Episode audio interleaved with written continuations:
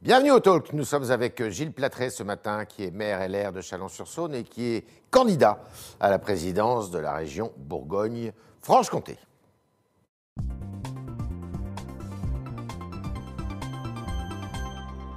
Gilles Platré, bonjour. Bonjour. Alors, euh, Marlène Schiappa, la ministre déléguée euh, de l'Intérieur, a lancé les États généraux de la laïcité. Euh, c'est un sujet qui vous tient beaucoup à cœur. Est-ce que vous estimez que c'est une bonne initiative? J'aimerais que le fondement de cette initiative soit complètement dénué euh, euh, d'a priori, ou en tout cas de concurrence, par exemple, entre les deux ministres qui siègent place Beauvau. On sent Ouais. bien qu'il y a. euh, Il y a une entre- course de vitesse là? Ah bah écoutez, c'est très clair. On voit bien que. Alors aujourd'hui, voilà, tout le monde va aborder les sujets régaliens. On a Ouais. vu le président de la République aussi qui commencerait à remontrer ses muscles parce qu'il l'a fait au moins trois fois dans le cours de- Mhm. de- du début de son quinquennat. Donc là, c'est une espèce de course à l'échalote. Ça ne veut pas dire que le sujet ne doit pas être débattu, bien évidemment. Il doit être partagé, il doit être expliqué. Euh, mais là, honnêtement, le contexte euh, décrédibilise complètement euh, l'action. On sent que Mme Schiappa veut marquer son terrain par rapport à M. Darmanin, qui est assez piquant, étant donné qu'ils sont censés travailler ensemble sous l'autorité du président de la République. D'accord. Et alors, vous parliez justement du fait que le président de la République s'est emparé des sujets régaliens. C'était jusqu'à présent son point faible? Vous pensez que c'est purement opportuniste tout ça?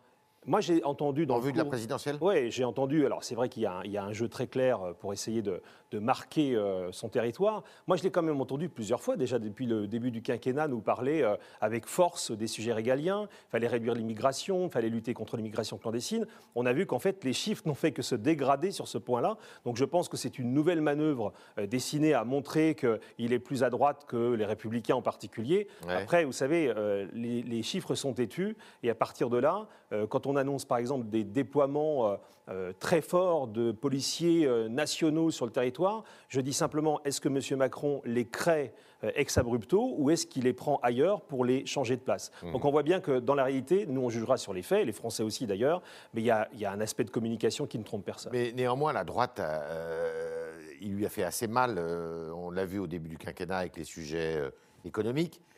Et là, il est en train d'occuper le terrain sur les sujets régaliens qui sont un peu, j'allais pas dire votre chasse gardée, mais qui, qui sont euh, régulièrement avancés par vous lors d'une élection présidentielle, voire d'élections locales. Or là, euh, c'est aussi pour retenir une partie de l'électorat qui est partie vers euh, la République en marche, non? En fait, son jeu, euh, c'est dès le départ d'essayer de flinguer les républicains. C'est très clair. hein. Euh, il a nommé un Premier ministre issu de nos rangs pour ça, quelques ministres qui ont quitté leur famille politique pour le rejoindre dans ce but-là. Donc, on n'est pas surpris, si vous voulez. La seule difficulté, c'est comment est-ce que, après quelques années de gouvernance où on a vu la violence augmenter et la déstabilisation d'un certain nombre de cités, on arrive à, à redorer son blason et finalement à regagner en crédit. C'est ça son équation. Et moi, nous, nous faisons très clairement le pari que les Français, aujourd'hui, ont vu Emmanuel Macron depuis plus de trois ans à l'œuvre et qu'il n'est pas crédible sur ces sujets. Il a beau les proclamer haut et fort, le bilan parle contre lui. Vous êtes d'accord avec lui pour dire qu'il ne faut pas dépénaliser euh, la drogue? Ah, Mais ça, on on est entièrement d'accord là-dessus. Non, mais vous savez, enfin, je pense qu'à un moment donné, euh, il faut regarder les choses telles qu'elles sont. Aujourd'hui, vous avez des comportements d'addiction et on ne peut pas, on ne peut pas euh, très clairement euh, dire qu'il faudrait euh, relâcher la pression. Au contraire, il faut la mainte- maintenir. C'est aussi une histoire de santé publique. C'est pour ça que nous sommes très très clairs sur la volonté de maintenir véritablement la pression sur les consommateurs et évidemment sur les dealers. Alors, la droite, à votre avis, face à, puisque la présidentielle approche, un mois, un an, comment elle doit se positionner? Parce que elle a beaucoup aussi euh, fait d'aller-retour, euh, un libéralisme en économie, puis finalement revenu à des sujets euh, plutôt régaliens, et puis dire qu'en économie, bah, il fallait peut-être moins libéral, plus social. Vous êtes, vous êtes où, vous? Écoutez, moi, je, je suis assez proche quand même de ce que, du travail que Christian Jacob a mené depuis Ouais. maintenant un an et demi à la tête des Républicains. On n'en a pas forcément beaucoup parlé, Ouais. par contre, on a beaucoup bossé. Et on a euh, travaillé sur les thèmes, vous avez parlé du régalien, vous avez parlé de l'économie. Aujourd'hui, je pense très honnêtement, c'est mon sentiment, que la droite républicaine est en train de trouver une voie qui n'est pas si mauvaise que ça. Elle a sans doute, soyons clairs, abandonné les chemins du tout libéral. Et finalement, entre nous, c'est pas si mal que ça. Parce qu'on a aujourd'hui une population qui est fracturée et qui a besoin d'être reconsolidée. L'importance donnée au service public, l'importance donnée à la puissance publique, qu'elle soit d'ailleurs celle de l'État ou qu'elle soit décentralisée. On va parler des- régionales dans un instant, mais il y a d'autres niveaux de collectivité qui sont impliqués. Tout ça aujourd'hui pèse. Est-ce que c'est un retour aux racines un peu gaullistes de notre Oui. mouvement?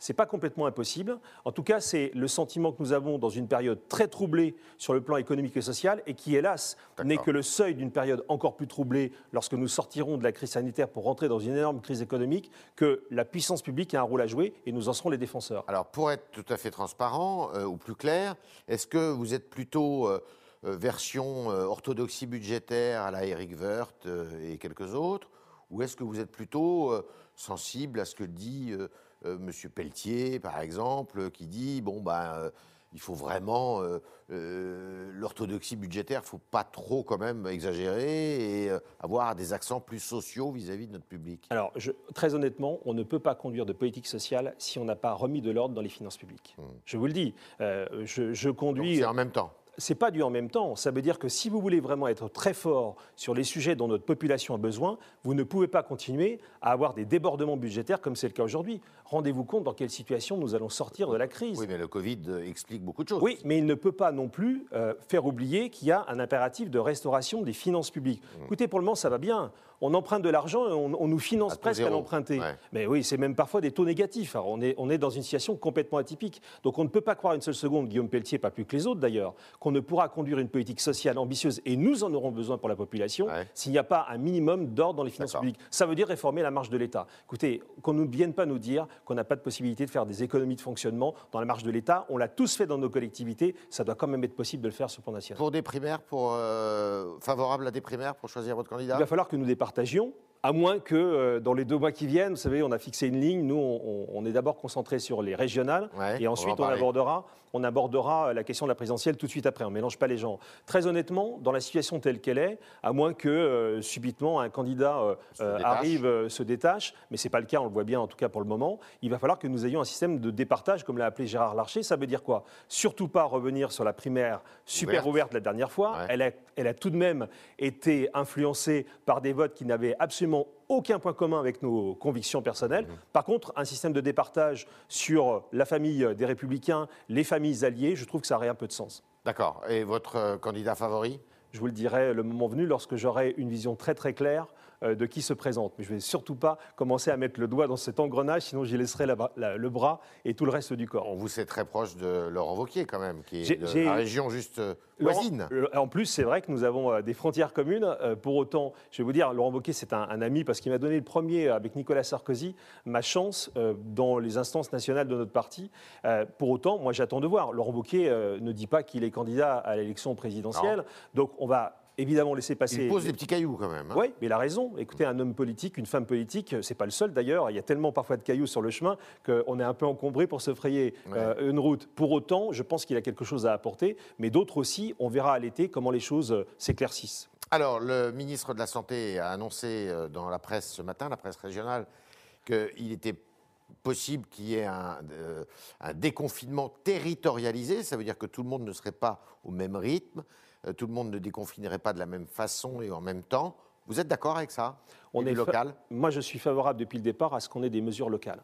Et je regrette d'ailleurs qu'on ait repris une mesure de confinement national. Elle n'avait pas de sens. Vous aviez des territoires qui n'étaient pas au même niveau sanitaire et on les a tous claquemurés euh, d'une même façon. Et aujourd'hui, on se dit, mais finalement, pour sortir de la crise, il faudrait peut-être qu'on retourne à cette logique de terrain. À partir du moment où vous avez euh, des situations qui sont très diverses sur le territoire national, c'est légitime, et là pour le coup, je ne donne pas tort à Olivier Véran sur ce point-là, parce que Dieu sait si euh, on pourrait faire un bilan bien triste de son action depuis qu'il est euh, ministre de la Santé. Pour autant, qu'on revienne sur des réalités de terrain, ça me semble, mais la logique des choses. Enfin, c'est un élu local qui vous parle, mmh. et on ne peut pas aujourd'hui euh, gouverner cette épidémie de la même façon selon qu'on est à Brest, puisque c'était dans, le télégramme que l'interview a été donnée ce matin, ou, ou à Nice, ou dans l'Est de la France. Donc allons sur les réalités de terrain et essayons effectivement de diversifier avec un objectif relâcher le plus vite possible la pression sur la population qui n'en peut plus, qui n'en peut plus des mesures de restriction. Ce qui veut dire que le 15 mai, euh, tout le monde ne serait pas au même régime alors Ça veut dire concrètement qu'il y a... vous, vous pourriez être très ouvert le 15 mai ou comment ça se passe Alors pour la Bourgogne-Franche-Comté, je ne pense pas parce que nous serons sans doute plutôt sur un pic épidémique. Euh, sur, euh, voilà, nous on était décalés. On était, et c'était aberrant sans doute de nous reconfiner il y a maintenant 15 jours, 3 semaines parce qu'on était plutôt bien. Et là, on est en train de monter sur un pic épidémique. on verra exactement où on en sera maintenant dans 3 semaines. Pour autant, je le redis, il vaut mieux qu'on soit le plus proche possible des réalités de terrain, mais avec cette objectif que même si on ne redéconfine pas tout, on rouvre un certain nombre de possibilités. Nos citoyens sont mais vraiment étouffés par la situation. Bien sûr qu'il faut se protéger de l'épidémie, tout le monde le dit. Et tout le monde le fait. Globalement, les Français sont très disciplinés là-dessus. Mais nous avons une obligation, c'est de faire en sorte que psychologiquement, on arrive à relâcher un peu la pression. Vous ne crierez pas au scandale si jamais vous n'êtes pas déconfiné comme d'autres régions. Euh, Olivier Véran, pas plus qu'un autre, ne pourra me faire taire. Donc si j'ai à prendre la parole sur un certain nombre de mesures qui sont décidées, mais je les attendrez, euh, alors je mais le dirai évidemment. Pas au scandale si, si, vous, si vraiment la situation nécessitait euh, j'étais contre le confinement, je vous le dis. Mmh. Je pense que des mesures générales sont abusives. Mmh. Regardez la fermeture des commerces. Mmh. Regardez l'état des grandes surfaces le week-end. On a fermé les petits commerces, une grande partie, et on, entasse les gens dans des grandes surfaces. C'est aberrant, donc ça, je continuerai de le dénoncer, bien évidemment. Donc on verra ce qu'on nous propose, en tout cas qu'on tienne compte des situations locales. Très bien. Alors, il y a des élections régionales qui ont lieu, vous êtes soulagés, j'imagine, à la fin du mois de, de juin, 20 et 27 juin. Euh, vous êtes challenger, puisque la, présidente, c'est une présidente sortante, euh, Marie-Guide Dufay, euh, est plutôt dans la mouvance, on va dire, du centre-gauche, enfin pas très loin du président de la République. vous la classez comment et vous estimez que cette région, vous pouvez la gagner? Comment classer la présidente sortante? C'est un peu un, c'est un peu un Elle alterne entre le socialisme et le macronisme. Oui, hein. c'est-à-dire qu'elle a voté pour Emmanuel Macron au premier tour de l'élection présidentielle. Elle n'a jamais renié ce vote. Elle n'a jamais non plus renié son soutien au président de la République. Mais d'un autre côté, elle essaye de s'ancrer aujourd'hui à gauche parce que les élections arrivent et qu'elle doit euh, rosir, voire rougir, euh, voire verdir sa position. Pour autant, ça ne laisse pas beaucoup de place à la crédibilité politique. En fait, personne ne sait aujourd'hui quel est exactement son positionnement politique. Vous me demandez s'il y a une, opportunité de gagner cette élection, je le pense, à condition évidemment d'être sur les réalités de terrain. J'ai passé ma journée hier, euh, comme celles qui viennent, sur le terrain avec les agriculteurs en l'occurrence. On a des thématiques à défendre, un projet à porter. Cette région est en train de décrocher. très touchée par le, par le gel notamment, bien sûr. Hein. les vignerons, mmh. les vendeurs ont été faites dans un certain nombre de domaines le, 7 avril. Hein. On, ne récoltera rien. Pour autant, on a des thématiques également sur la viande bovine. Enfin, on a énormément de thématiques agricoles. Mais ce qui, ce qui nous importe, nous, aujourd'hui, c'est d'être crédible dans un projet. La région est en train de décrocher dangereusement, économiquement, démographiquement. Donc, on essaye de redresser la barre avec les acteurs du terrain. On verra, euh, dans un esprit de rassemblement, avec le centre et peut-être avec d'autres, euh, on est en capacité de se frayer un chemin entre une extrême droite qui est décrédibilisée par son leader, qui est vraiment quelqu'un d'infréquentable. Oui, qui est vraiment quelqu'un d'infréquentable, je le dis, et puis une gauche qui ne sait plus trop où elle habite et qui va surtout, si Europe Écologie Les Verts prend le pouvoir, amener des contraintes énormes sur nos vies quotidiennes dont on ne veut pas. Pas d'augmentation d'impôts? Non, on les baissera. Madame Buffet s'est rendue coupable dès son arrivée d'une augmentation vertigineuse des taxes sur les cartes grises vous savez qu'on est dans une région fusionnée, hein, mmh. Bourgogne et Franche-Comté. Elle a aligné le taux euh, de la Franche-Comté sur la Bourgogne, sur, aux dépens des habitants de Franche-Comté. On rebaissera ce taux. Moi, j'ai toujours été élu sur un objectif de gel des impôts, et quand j'ai pu les baisser dans ma ville, je l'ai fait. On fera la même chose dans la région. On est avec euh, Gilles Platré ce matin au Talk du Figaro. On continue avec vos questions, chers internautes, qui sont posées ce matin par Vincent Lenoble.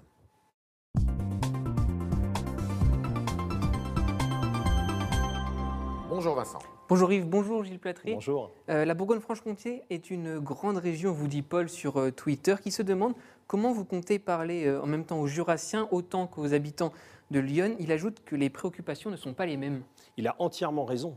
Euh, la fusion a été un échec de ce côté-là. On a un sentiment très très fort euh, de chaque côté de l'ancienne frontière que finalement c'est l'autre côté qui a pris le pas.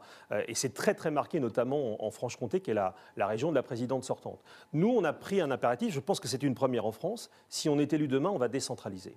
C'est-à-dire que je donnerai par délégation aux élus de Franche-Comté d'un côté et de Bourgogne de l'autre la possibilité de traiter des affaires qui concernent la Franche-Comté d'un côté, la Bourgogne de l'autre. C'est la décentralisation à la mode Donc ça va coûter plus cher que... Non, mais pas du tout, parce que vous, vous, autorisez les élus du territoire à gérer les affaires du territoire. Ça coûtera pas plus cher. Vous savez, on a énormément d'économies de fonctionnement à faire, parce que ça a été un peu la gabegie depuis cinq ans. Mais en revanche, Comment est-ce qu'on arrive précisément à donner le sentiment à un jurassien, à un habitant du Doubs, que euh, son destin lui appartient un peu plus? Eh bien, en donnant du pouvoir à ses élus pour qu'ils administrent au plus près. C'est la décentralisation à mode régional.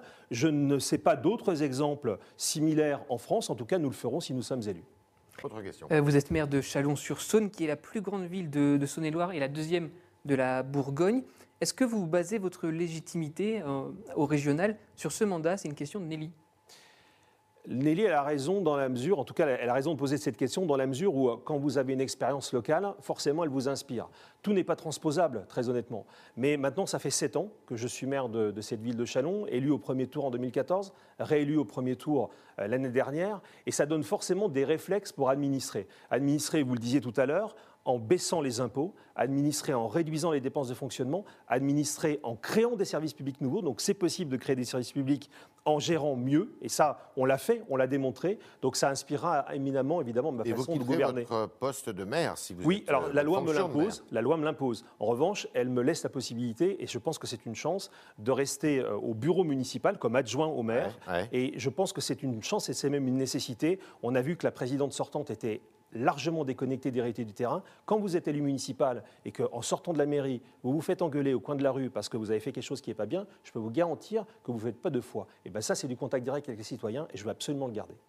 Autre question. Euh, Xavier Bertrand, qui était ce matin sur Europe 1, a dit vouloir, après un référendum, une peine de prison automatique minimum en cas d'attaque envers euh, les forces de l'ordre ou un maire. Julien, sur le site du Figaro, vous demande de réagir à cela. Julien qui parle d'une justice bafouée par euh, le prétendant à l'Élysée. Écoutez, je ne sais pas si c'est bafoué, mais aujourd'hui, on a incontestablement une violence qui monte. Je ne suis pas corporatiste pour un sou. Je pense que les élus ont plus de devoirs qu'ils n'ont de droits. Pour autant, lorsque c'est l'autorité d'un maire en exercice, lorsque c'est l'autorité d'un policier sur le terrain, d'un pompier, d'un gardien de prison qui est bafoué, alors je suis favorable à ce que des peines dures soient instituées par la loi. On voit hélas trop d'exemples dans une agression. C'est déjà le cas, hein, il y a des circonstances aggravantes, aggravantes, pour les forces de l'ordre. Mais je le pense aussi, et je, je, je crois très sincèrement qu'il faut que nous allions dans ce sens-là. En revanche, ne donnons jamais le sentiment que la justice serait plus dure pour ceux qui agressent un élu que ceux qui agressent un simple citoyen. Pour moi, c'est quelque chose d'important. L'élu, c'est un citoyen comme les autres, et ce n'est pas parce qu'il porte une écharpe qu'il doit être mieux protégé. En revanche, il est titulaire d'une responsabilité particulière. Il représente la République, il représente sa population. Donc quand il est attaqué dans sa qualité d'élu, alors effectivement, c'est la société aussi qui doit se défendre. Enfin, on a un vrai sujet, hein, très honnêtement. La violence monte partout. Les élus en font les frais, mais comme les autres. Il faut être implacable avec ceux qui, euh, aujourd'hui, la propagent, et il faut pour ça qu'on durcisse très clairement les lois. Autre question euh, Guillaume Pelletier, qui est un soutien de Xavier Bertrand, a proposé dans le journal du dimanche d'augmenter les salaires de 20%, vous en parliez tout à l'heure, avec un côté plus social. Est-ce que c'est, selon vous, une bonne idée? On les augmentera si on arrive parallèlement à relâcher un peu la pression sur les entreprises et sur leurs charges. Aujourd'hui, augmenter les salaires sans compenser par des baisses de charges, c'est flinguer un certain nombre d'entreprises qui vont déjà être fragilisées en sortie de crise épidémique. Donc on a tous des objectifs d'augmentation du pouvoir d'achat. Euh, vous savez, les collectivités ont un moyen très, très fort de le faire, on en parlait à l'instant, baisser les impôts. Vous voulez augmenter le pouvoir d'achat, commencez par baisser la pression fiscale. mais c'est moins de services publics aussi. Euh, pas forcément si vous gérez mieux. Je le redis, il y, a, il y a mille et une façons de gérer un, euro d'impôt. Vous pouvez le gérer en baissant vos charges de fonctionnement et en créant du service nouveau. Encore une fois, je n'ai pas le temps de le détailler là, mais on l'a fait dans la ville en créant du service d'aide aux victimes, aux personnes âgées, aux plus faibles de notre société. Donc on est en capacité de le faire. Pour autant, annoncer qu'on veut. Alors je sais bien, Guillaume Pelletier euh, fait secouer le cocotier. Et il a raison, parce qu'on a besoin d'une vivacité d'esprit. Euh, pour autant, je ne pense pas, très honnêtement, avec euh, tout le respect et l'amitié que j'ai pour lui, qu'il pense une seule seconde qu'on puisse, comme ça, du jour au lendemain, augmenter 20% les salaires. Donc il vaut mieux aujourd'hui essayer de baisser nos dépenses de fonctionnement, essayer d'accroître le service public et petit à petit de gagner des, des parts de pouvoir d'achat au profit de notre population. Mais ça demande un ménage énorme dans la marge de nos collectivités et de nos administrations. Dernière question, Une dernière question d'Axen sur le site du, du Figaro. Seriez-vous capable de faire une alliance avec euh, le Rassemblement national pour euh, lancer un front républicain contre la gauche? Non. Euh, j'ai dit très clairement qu'il n'y aura pas d'alliance avec le Front National et avec la majorité de M. Macron. Pas de front hein, républicain. Non, non, non, mais il n'y a, a, pas de front. Nous sommes en capacité, mais à condition qu'on soit crédible dans le projet qu'on développe, nous sommes en capacité de, défendre un projet qui correspond aux aspirations de la population. Moi, j'ai aucune leçon à recevoir du Front National sur un certain nombre de sujets régaliens dont je me suis emparé bien avant que certains y pensent, parce qu'il me semblait nécessaire de les traiter sur le terrain. Et à partir de là, il n'y a pas d'alliance possible. Donc, soyons nous-mêmes moi, je ne suis pas dans une perspective euh, de deuxième ou de troisième tour. Je fais un rassemblement le plus large possible au régional. J'aurai l'occasion de l'annoncer dans quelques jours. Permettez-moi de ne pas tout déflorer, même si euh, euh, l'envie me brûle de vous dire exactement comment les choses se feront. Donc, on aura un rassemblement large sur le terrain et on développera un projet. Et notre liste du premier tour sera la même liste qu'au deuxième tour. Donc il n'y aura pas d'alliance sur un coin de table au dernier moment, qui sont toujours une tromperie pour l'électeur. Merci Gilles Platré. Merci à vous. Merci d'avoir répondu à toutes nos questions, aux questions des internautes qui étaient posées ce matin par Vincent Lenoble. Merci Vincent. Et puis évidemment, à demain, si vous le voulez bien.